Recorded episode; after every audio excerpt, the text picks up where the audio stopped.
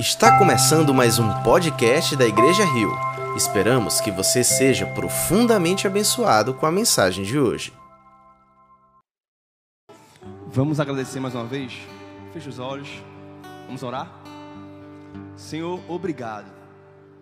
Obrigado pela graça de podermos te adorar. Obrigado pela graça de estarmos aqui reunidos como igreja, com pessoas amadas, na liberdade do Espírito Santo, tendo certeza em fé de que cada oração, que cada cântico, que cada adoração, cada louvor está sim chegando na sala do trono e não por mérito nosso, mas porque a cruz é a garantia de que um novo e vivo caminho foi aberto e eu posso chegar na sala do trono, no trono da graça com ousadia, por meio do poder que há no sangue de Jesus. Fica conosco nessa noite, fala aos nossos corações, nos trata, nos confronta, nos consola, nos abraça. Que tua graça seja transbordantemente transbordante em nosso meio. É isso que eu te peço. No nome do teu filho Jesus. E a igreja diz: Boa noite, Igreja Rio. Que a graça e a paz do nosso Senhor alcance nosso coração nessa noite, amém? Boa noite você também que está nos assistindo no YouTube. Que o Senhor alcance teu coração nessa noite. Estava escutando essa canção que fala de alguém que está agradecendo e ele agradece da seguinte forma: Te agradeço por me libertar e salvar por ter morrido no meu lugar. Eu não consigo ver outra coisa senão graça. E a graça, ela foi motivo para muita coisa ao longo de toda a história. A graça ela nunca é muito bem recebida, por exemplo, pela religião. O evangelho da graça. Eu percebo isso quando Paulo em uma de suas cartas, fala o seguinte: o Evangelho é loucura para os que perecem. Porque imagina, os judeus, os portadores da lei, os porteiros do céu, que em sua consciência sempre acharam que eles tinham que fazer algo para merecer o amor de Deus. Aí chega um louco chamado Paulo, chamado um discípulo de Jesus, e diz: Olha, a salvação é pela graça. Você não precisa fazer nada. Você apenas precisa crer no sacrifício que foi feito na cruz. Uma mensagem como essa é inconcebível a um coração impregnado pela religião, porque o religioso ele gosta de merecer. O que um religioso quer escutar é os cinco passos do que ele tem que fazer para que em troca Deus faça algo. Eu não sei qual foi a sua expectativa, a, a sua expectativa para chegar aqui nessa noite. E não, eu não tenho os cinco passos para que você faça algo para merecer o amor de Deus. Também não tenho uma fórmula mágica para que a vitória seja uma realidade na tua vida. Mas o que de graça recebi, de graça dou. E eu creio muito no poder da pregação da palavra. E toda vez que eu subo no púlpito, seja num sábado com os adolescentes, seja às quartas-feiras num culto de oração, seja ao domingo, eu subo tendo em mente que existem pessoas aqui me escutando com corações totalmente quebrados. Eu já ouvi histórias de pessoas que chegaram a lugares como esses, dispostas a tirarem a sua vida, mas por meio do poder que há na pregação, por meio do poder que há no Evangelho da Graça, decidiram dar uma chance a si e receber o amor de Deus que é de graça. O Evangelho da Graça, essa graça que nos inunda, que nos escandaliza, que nos constrange porque nós sabemos que somos imerecedores e graça significa favor imerecido. Eu coloquei um tema nessa pregação. E o tema é a manifestação da graça. Como é que a graça se manifesta? O que é graça? Como é que essa graça se revela a mim? Abre comigo tua Bíblia, ou então liga comigo a tua Bíblia, no Evangelho segundo escreveu João. Evangelho de João, capítulo 8. Nós vamos ler a partir do versículo 1. Evangelho segundo escreveu João, Evangelho de Jesus, capítulo 8. Enquanto você vai abrindo tua Bíblia, vai ligando aí o seu smartphone, vai desbloqueando, é importante a gente saber de algumas coisas. Cada evangelho foi escrito com um propósito, a fim de revelar um, uma característica de Jesus. E o evangelho, segundo escreveu João, ele deixa claro a ênfase e o interesse em expor a divindade de Cristo. Resumo de João: Jesus é Deus encarnado. Resumo: quem é Jesus? Segundo João, Jesus é Deus. No princípio era o Verbo, e o Verbo estava com Deus, e o Verbo era Deus.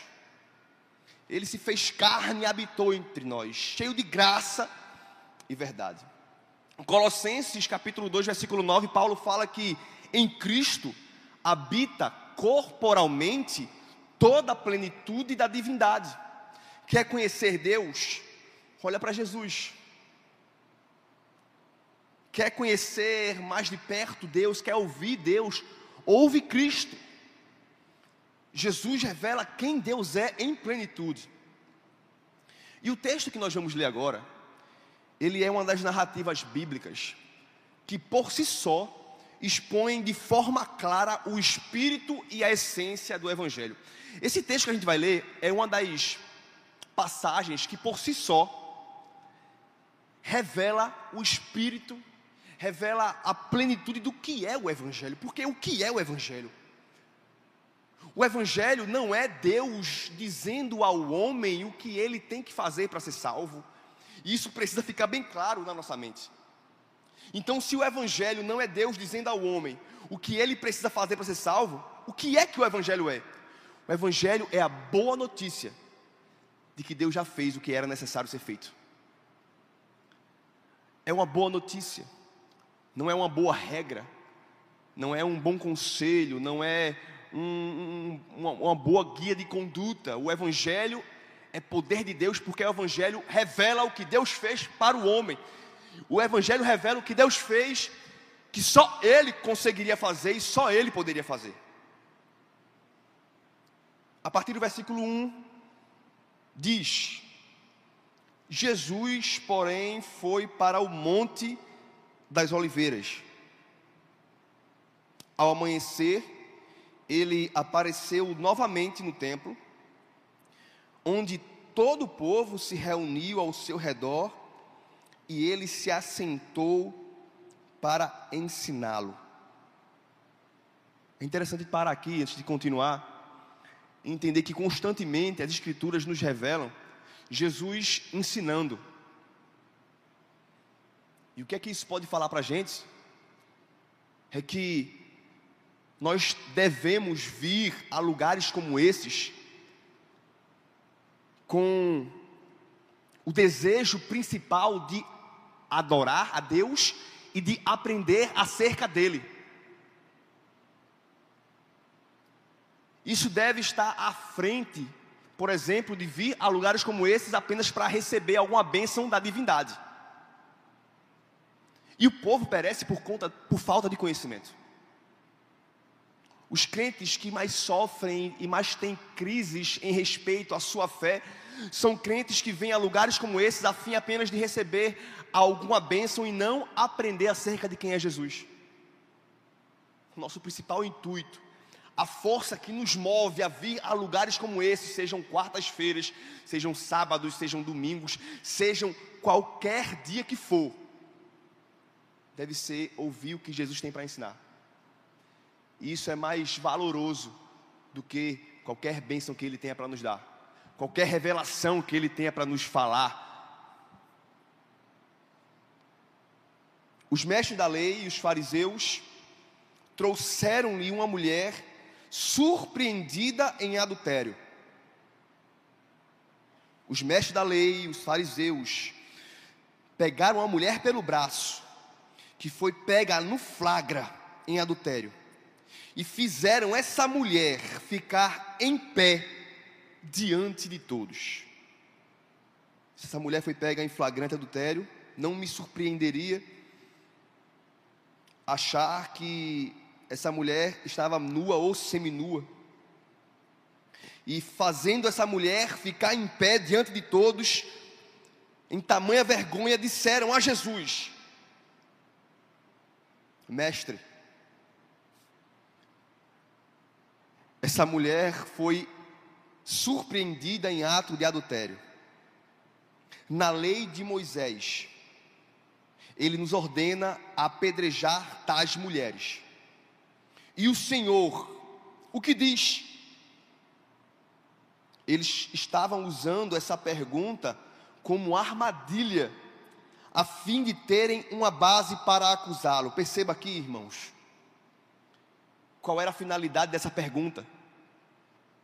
Eles não estavam levando perguntas sinceras a Jesus.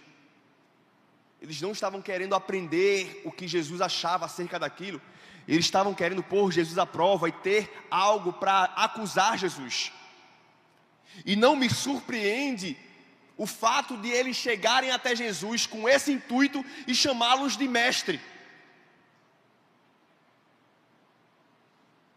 E aqui se afirma o que diz a Escritura através da boca de Jesus: que nem todo aquele que diz Senhor, Senhor entrará no reino dos céus. Mestre, Jesus não está em busca de bajuladores, mestre, de pessoas que oram bonito, mestre. Jesus não quer admiradores ou bajuladores, Jesus quer adoradores, que às vezes, sem saber falar, reconhecem a necessidade de misericórdia e não ficam com pedras nas mãos, olhando em quem ele pode atirar. Perguntas sinceras são bem-vindas, mas as perguntas desses homens não eram perguntas sinceras, eles queriam algo para pegar Jesus e poder acusá-lo. Talvez se Jesus falasse, apedreja, eles teriam o que falar acerca de Jesus, abre aspas. Esse não é o profeta do amor que vocês acham. Ele acabou de mandar apedrejar uma mulher em praça pública. Esse é o Jesus que come com pecadores e diz que ele veio para os doentes. Talvez se ele diz não pode apedrejar, eles falariam: heresia. Estás indo contra a lei de Moisés. As perguntas a fim de ter o que acusar. Outro dia, um rapaz eu não conheço falou comigo comentando um dos meus vídeos e ele fez uma pergunta lá e automaticamente eu fiz outra pergunta a ele, mas ele foi no meu privado lá no direct do Instagram e falou: "Não, pastor, eu queria eu queria aprender". E quando ele falou isso, eu fui tentar explicá-lo o que eu, que eu estava querendo falar, baseando é, é, é embasando com textos bíblicos e eu comecei a perceber que ele sempre refutava com outros textos bíblicos e eu percebi que na realidade ele não estava querendo aprender, ele estava querendo debater, e eu não tenho tempo para debate. Automaticamente eu falei, meu irmão, entendi. Olha, eu tenho o que fazer. Talvez se você quiser aprender de verdade, a gente possa conversar, mas eu não tenho tempo para ficar debatendo teologia. Esses homens não estavam querendo aprender.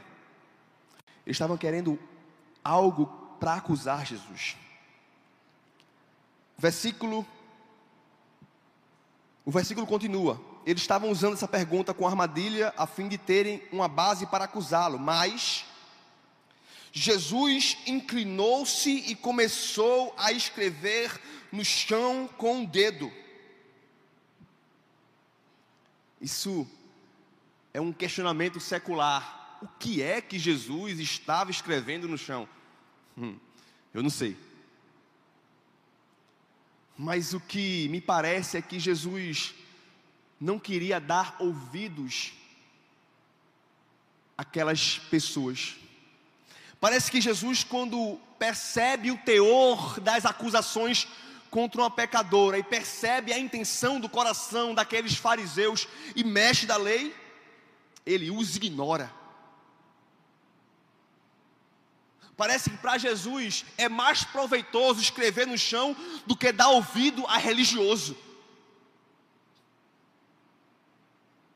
Parece que para Jesus é muito mais proveitoso sujar o dedo do que sujar os ouvidos. Visto que continuavam a interrogá-lo, ele se levantou e lhes disse. E aqui começa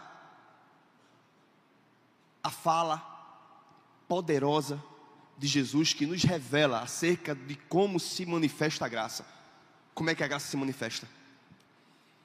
Ele diz: Se algum de vocês estiver sem pecado, seja o primeiro a tirar a pedra nela. Inclinou-se novamente e continuou escrevendo no chão. Os que ouviram foram saindo um de cada vez, começando pelos mais velhos. Jesus ficou só, com a mulher em pé diante dele. Então Jesus pôs-se em pé e perguntou-lhe. Enquanto Jesus se abaixou para desenhar no chão, diante de fariseus religiosos, Jesus se põe de pé diante de um pecador. Mulher, onde estão eles?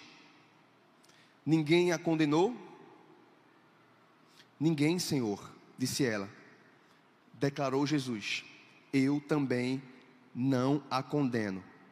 Agora vá e abandone a sua vida de pecado. Palavra do Senhor. Conforme o texto que a gente leu, Jesus ensinava ao povo quando alguns escribas e fariseus trouxeram à sua presença uma mulher surpreendida em adultério. E é interessante que nós não temos informações acerca do homem que com ela adulterava. Também não temos nem a razão de não ter sido trazido também.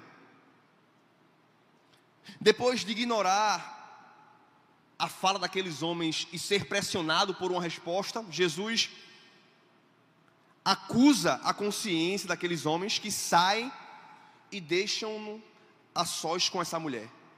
E é nesse exato momento, ao ficar só com a mulher, que essa graça, que esse favor imerecido será percebido ou percebida claramente nas falas de Jesus. Mas o que é graça? Favor imerecido. Segundo o dicionário, graça é oferta ou favor que se oferece ou se recebe de alguém. Dádiva de graça. É aquilo que se faz ou se recebe de modo gratuito, sem custos. É algo que não possui motivo nem razão. Lutero, por exemplo, o reformador que tem um dos seus termos que são sola gratia, ele diz que a graça é gratuitamente ofertada a quem não merece, nem é digno, não é conquistada por qualquer esforço que o melhor e mais justo dentre os homens tenha tentado empreender. É preciso entender que todos nós somos pecadores. A Bíblia fala que todos pecaram e destituídos estão da glória de Deus. A Bíblia nos nivela debaixo de uma linha de graça para mostrar que todo homem necessita da graça. Todos pecaram.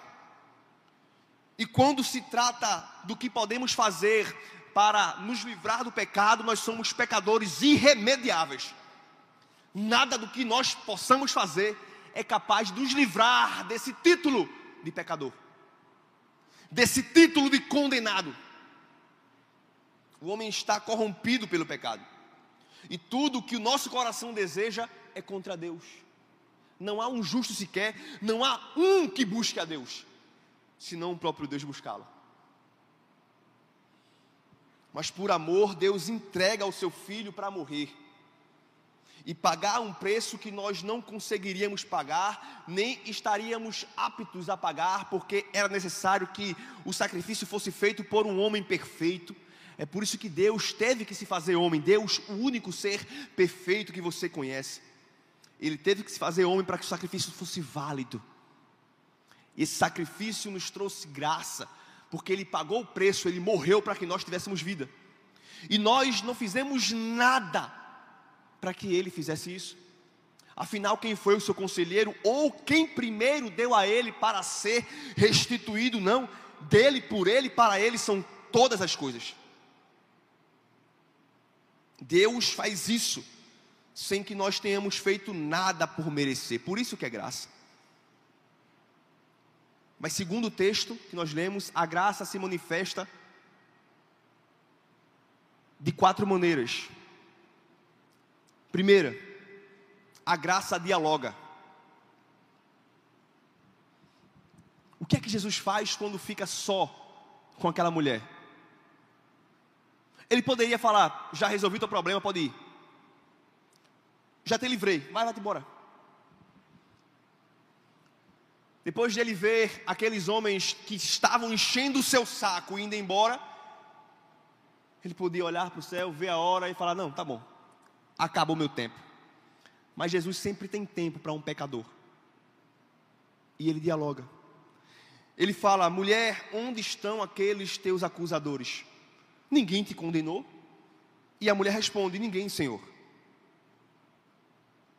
A graça dialoga e o fato de nós estarmos escutando a voz de Deus hoje, por meio de Sua palavra, o fato de nós chegarmos a lugares como esses aqui e podermos ouvir alguém dizer assim diz o Senhor, o fato de nós podermos abrir a Bíblia e dizer Deus está falando comigo é graça. Porque visto que o pecado separou o homem de Deus, apenas pela graça torna-se possível o diálogo entre Deus e o homem. Deus está falando com você agora. E isso não é nada que não seja graça. E porque a graça dialoga, porque a graça primeiro ataca a nossa consciência. Jesus pergunta àquela mulher se ela estava vendo alguém daqueles, algum daqueles homens que estavam a condenando. E ela fala: Não, Senhor, não estão aqui, ninguém me condenou. É um Deus santo, justo, puro, falando com uma pecadora. A graça faz isso. A graça dialoga. Um dia alguém falou para você acerca de Jesus e você teve os seus olhos iluminados, você ouviu a doce voz de Deus através de Sua palavra e decidiu abrir o seu coração para Ele.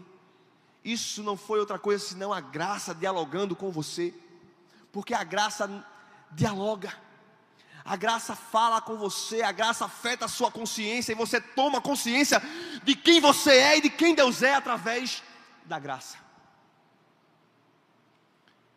Quem sou eu? Pedro, tu és o Cristo, o Filho de Deus. Falaste bem. E essa revelação que você teve, não foi carne nem sangue que te revelou, mas meu Pai que está no céu. Você não alcançou essa, esse entendimento acerca de mim pelo seu esforço, Pedro. Foi graça. E porque você sabe quem eu sou, eu te digo quem tu és. Tu és Pedro.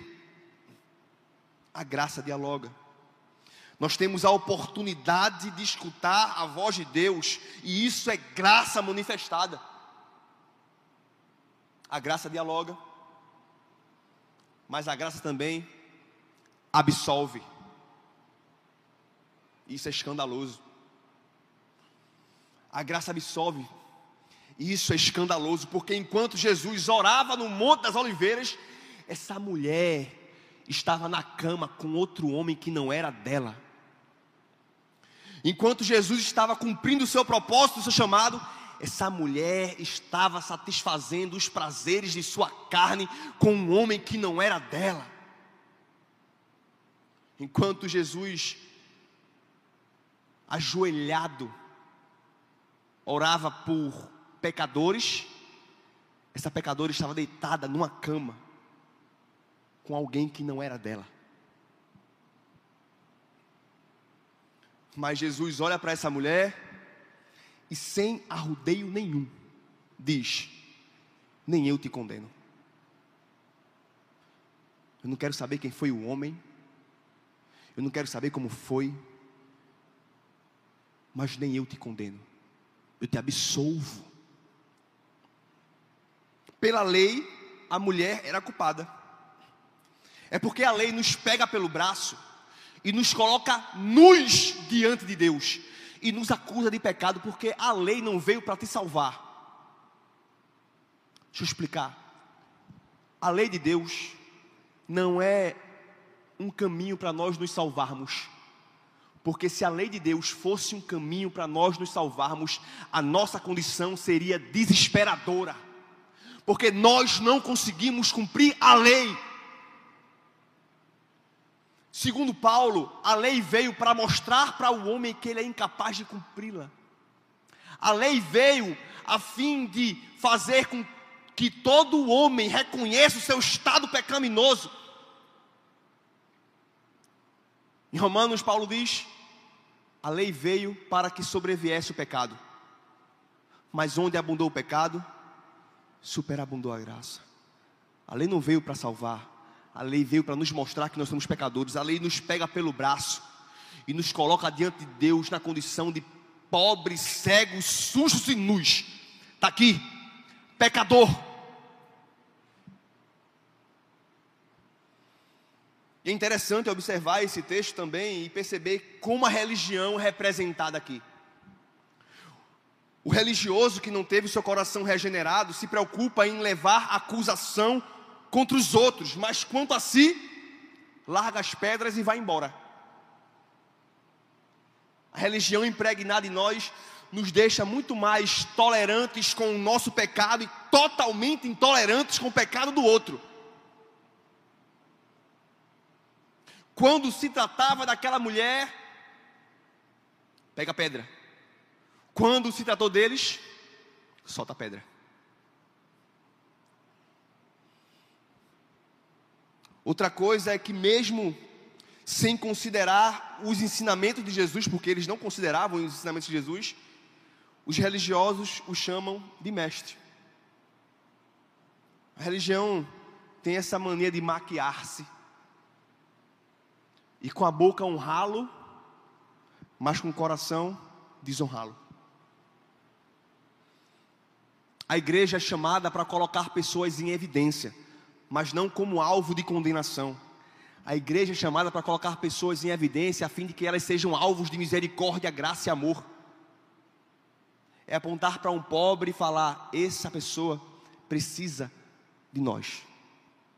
É olhar para um pecador e colocá-lo em evidência dentro do nosso coração a fim de que ele receba misericórdia.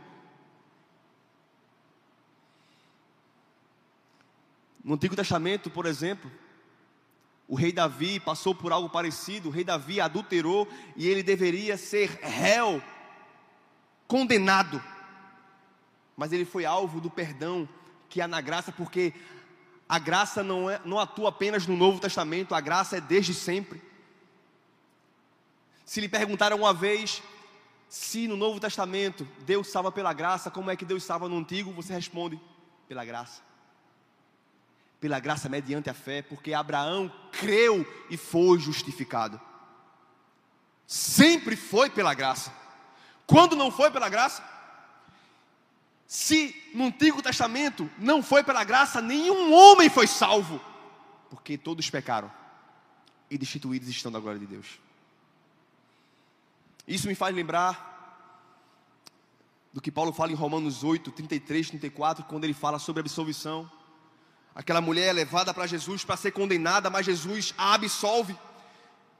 E é o que Paulo fala quando diz: Quem intentará acusação contra os eleitos de Deus? É Deus quem os justifica. Quem os condenará é Jesus Cristo, quem morreu ou antes quem ressuscitou, o qual está à direita de Deus e também intercede por nós. Nenhuma condenação há para os que estão em Cristo Jesus.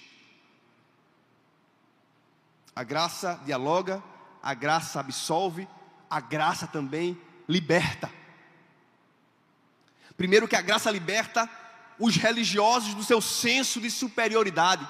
Quando Jesus abriu a boca e a graça se manifestou, as pedras caíram ao chão e aqueles homens perceberam que eles não eram melhores do que aquela mulher que estava nua diante de Jesus.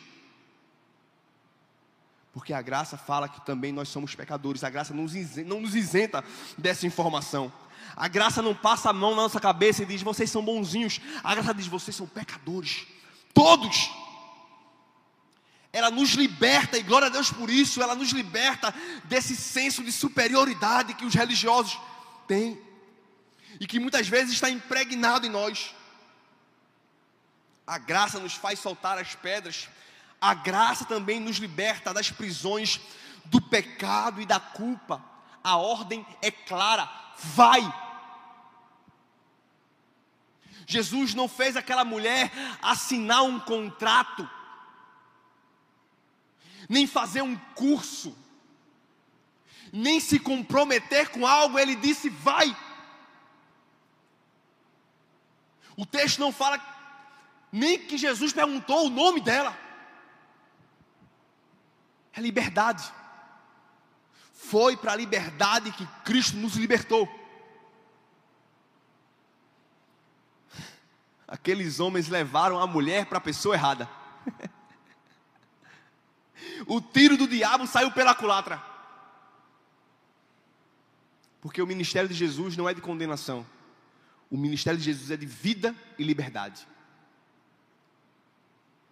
E com isso eu faço a seguinte, a seguinte afirmação, e talvez essa afirmação seja incompreendida por muitos. Irmão, é que tem rasteiras que o diabo nos dá que faz com que a gente caia para cima.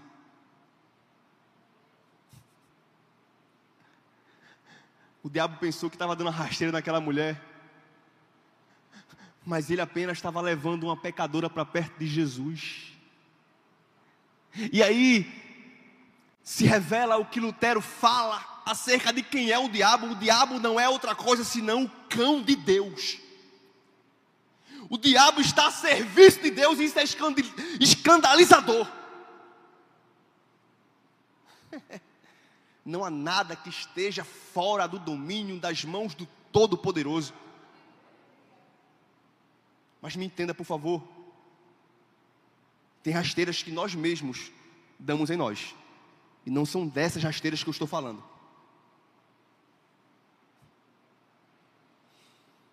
A libertação provinda da graça é objetiva, plena e verdadeira. Vai!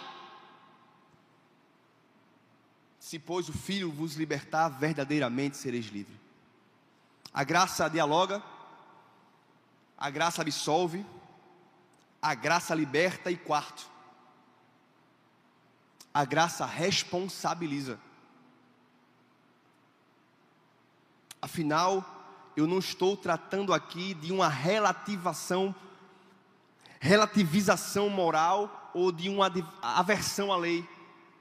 Eu não estou tratando e pregando libertinagem.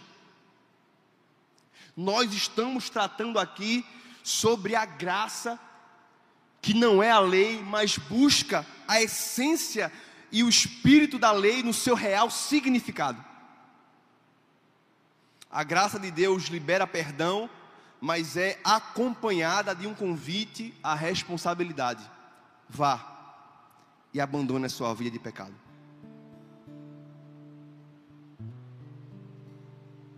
A superabundância da graça não nos dá o direito de abusar ou banalizá-la. Romanos 6, 1 ao 2 fala: Que diremos, pois? permaneceremos no pecado para que a graça seja mais abundante? Paulo responde: de modo nenhum. Como viveremos ainda no pecado nós, os que para ele morremos? Eu não te condeno, agora vá e não peque mais. Agora perceba e preste atenção, porque aqui está a diferenciação entre pregar moralidade e pregar o Evangelho. Jesus diz: Eu não te condeno, agora vá e não peque mais. Se você inverter as coisas, você vai estar pregando moralismo e não evangelho. Jesus não ordena aquela mulher a abandonar uma vida de pecado sem antes dizer: Eu não te condeno. Jesus não fala, primeiro abandone o pecado para que eu não te condene. Isso é moralismo. E parece que nós estamos totalmente preocupados em fazer com que os outros assumam responsabilidades que são nossas. Nós somos os cristãos. E falar ou exigir que alguém que não conheceu a Cristo viva em santidade é a mesma coisa que dizer para um peixe voe. Moralidade. Como é que o Evangelho se prega? Eu não te condeno, agora vá e não peques mais. A religião diz: não peque e assim não seja condenado. Mas Jesus diz: Eu não te condeno, então, diante dessa consciência de favor e merecido, seja constrangida a abandonar a sua vida de pecado, porque você não vai abandonar a sua vida de pecado como uma moeda de troca para que eu te salve, não você agora vai procurar viver em santidade porque entendeu o valor do perdão que recebeu e o tamanho amor imerecido que recaiu sobre a sua vida. É o que Tito fala, ou melhor, o que Paulo fala na sua carta a Tito, capítulo 2, versículo 11, dizendo que a graça de Deus se manifestou salvadora a todos os homens. Ela primeiro se manifesta eu não te condeno. Ela também nos ensina a renunciar à impiedade e às paixões mundanas e a viver de maneira sensata, justa e piedosa na era presente. Isso é escandalizador. Porque a graça primeiro se manifesta, depois ela ensina. A graça primeiro perdoa, depois diz como é que tem que se viver. E outra coisa que escandaliza ainda mais é que a mesma graça que nos salva é a mesma graça que faz com que nós permaneçamos perseverando. A fé que Deus te deu é um dom de Deus, e a perseverança também é um dom de Deus. Isso é o escândalo da graça, essa é a manifestação da graça.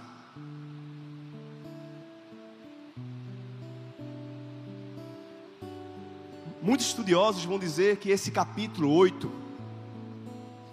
ele não se encontra em alguns manuscritos antigos. E muito se questiona acerca do porquê. Mas Agostinho falou algo certa vez que eu prefiro acreditar Agostinho disse que ele teme em achar que pode ser que algumas pessoas tiraram essa passagem da Bíblia para que Jesus não transparecesse um ser tão liberal. Porque a graça escandaliza. A graça pode ser um falso apoio para quem quer viver em libertinagem, porque quem realmente entendeu a graça,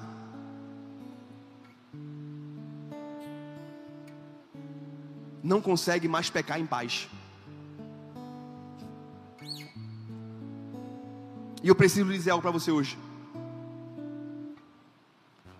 Como um ministro do Evangelho, e essa autoridade que me dá é a Bíblia, nós somos sacerdócio real. Eu quero dizer que se você se arrependeu dos seus pecados, se você confia na obra de Jesus realizada na cruz, você está livre de toda e qualquer condenação. Se você se arrependeu dos seus pecados, você escuta o brado que sai da boca do Criador do universo quando ele diz: Eu não te condeno. Agora vai reprocesse a sua história. Agora vai e centralize-se na vontade de Deus. Isso é tudo que você precisa. Graça. Graça é o que você não merece, mas é tudo que você precisa. Esse é o evangelho que escandaliza o religioso. É um Deus que diz: quem está cansado, vem, toma o meu jugo, negue-se a si mesmo, porque eu estou no controle. Quem está na garupa não segura a ré, então confia em mim. Isso é graça, irmãos. Favor imerecido que você recebeu. Se você está constrangido com essa graça, eu quero pedir para você ficar de pé em nome de Jesus no seu lugar. Fica de pé no teu lugar.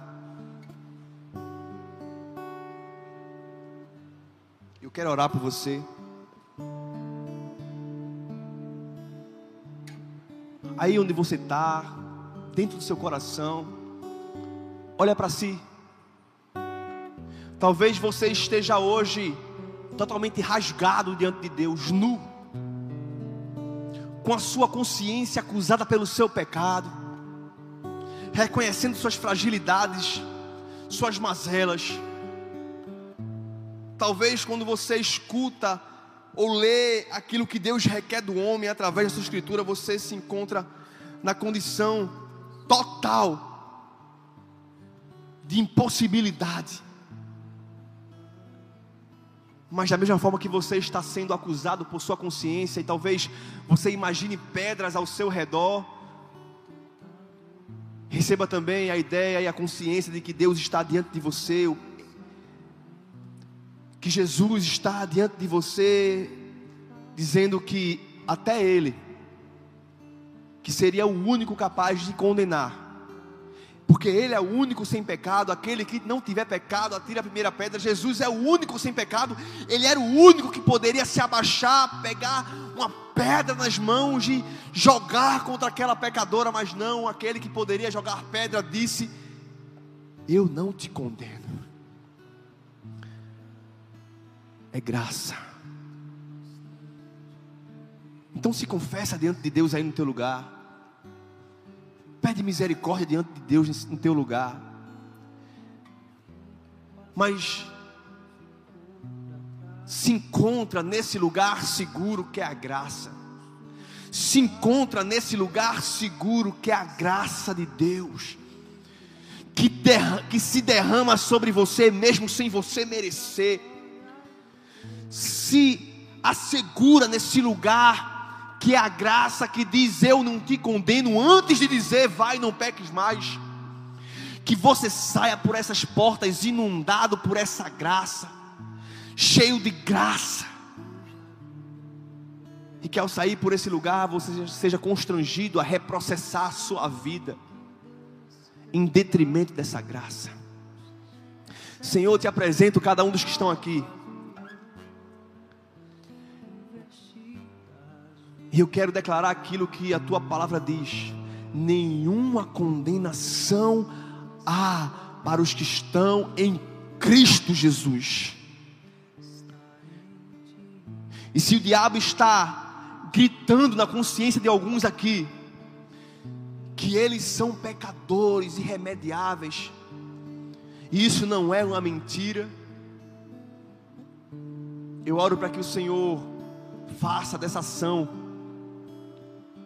um caminho que ao invés de fazê-los com que eles se afastem de ti por conta do seu pecado, eles caiam debruçados e rendidos aos pés da cruz, porque é na cruz de Cristo que nós achamos redenção, é na cruz de Cristo que nós achamos absolvição dos nossos pecados, é na cruz de Cristo que nós achamos perdão para os nossos delitos, graça essa graça que dialoga, essa graça que absolve, essa graça que liberta e essa graça que nos responsabiliza. É isso que eu te peço nessa noite, Pai. Em nome de Jesus. Declara essa canção, esse refrão, declara isso comigo. Nenhuma condenação. Nenhuma condenação Declara isso.